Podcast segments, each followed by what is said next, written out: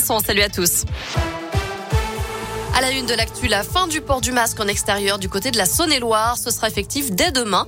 La préfecture précise que le taux d'incidence est actuellement stabilisé à 25 cas de Covid pour 100 000 habitants. Il est euh, en dessous du niveau d'alerte depuis le 10 septembre.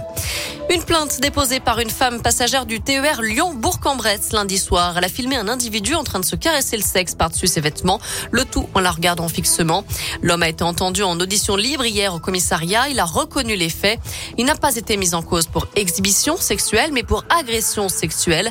Âgé de 25 ans, le jeune homme a finalement été convoqué devant le délégué du procureur pour un rappel à la loi. Le début de la quinzaine citoyenne à Bourg jusqu'au 18 octobre. Plusieurs réunions entre habitants et élus municipaux seront organisées dans différents quartiers de la ville pour évoquer des sujets qui les préoccupent au quotidien. Ça commence ce soir à 18h30 à l'école Charles Perrault pour les secteurs Grand, euh, Grand Châle, Cimetière et Alimentec.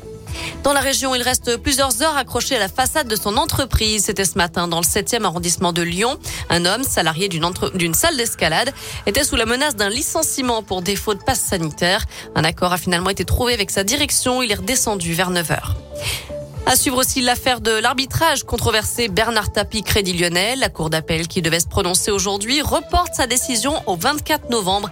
L'action judiciaire s'est bien sûr éteinte pour lui après son décès dimanche, mais la justice doit encore trancher sur le sort de plusieurs autres prévenus, dont Stéphane Richard, l'ex-directeur de cabinet de Christine Lagarde et actuel patron d'Orange. Notez que les obsèques de Bernard Tapie ont eu lieu ce matin à Paris. L'homme d'affaires, ancien patron de l'OM et ministre de la ville sous Mitterrand, sera ensuite inhumé à Marseille où une chapelle ardente sera ouverte demain au stade Vélodrome.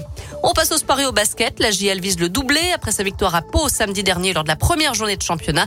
Les Bressans enchaînent sur un second déplacement chez un autre grand nom du basket français, direction Limoges ce soir, coup d'envoi 20h. Merci beaucoup Noémie.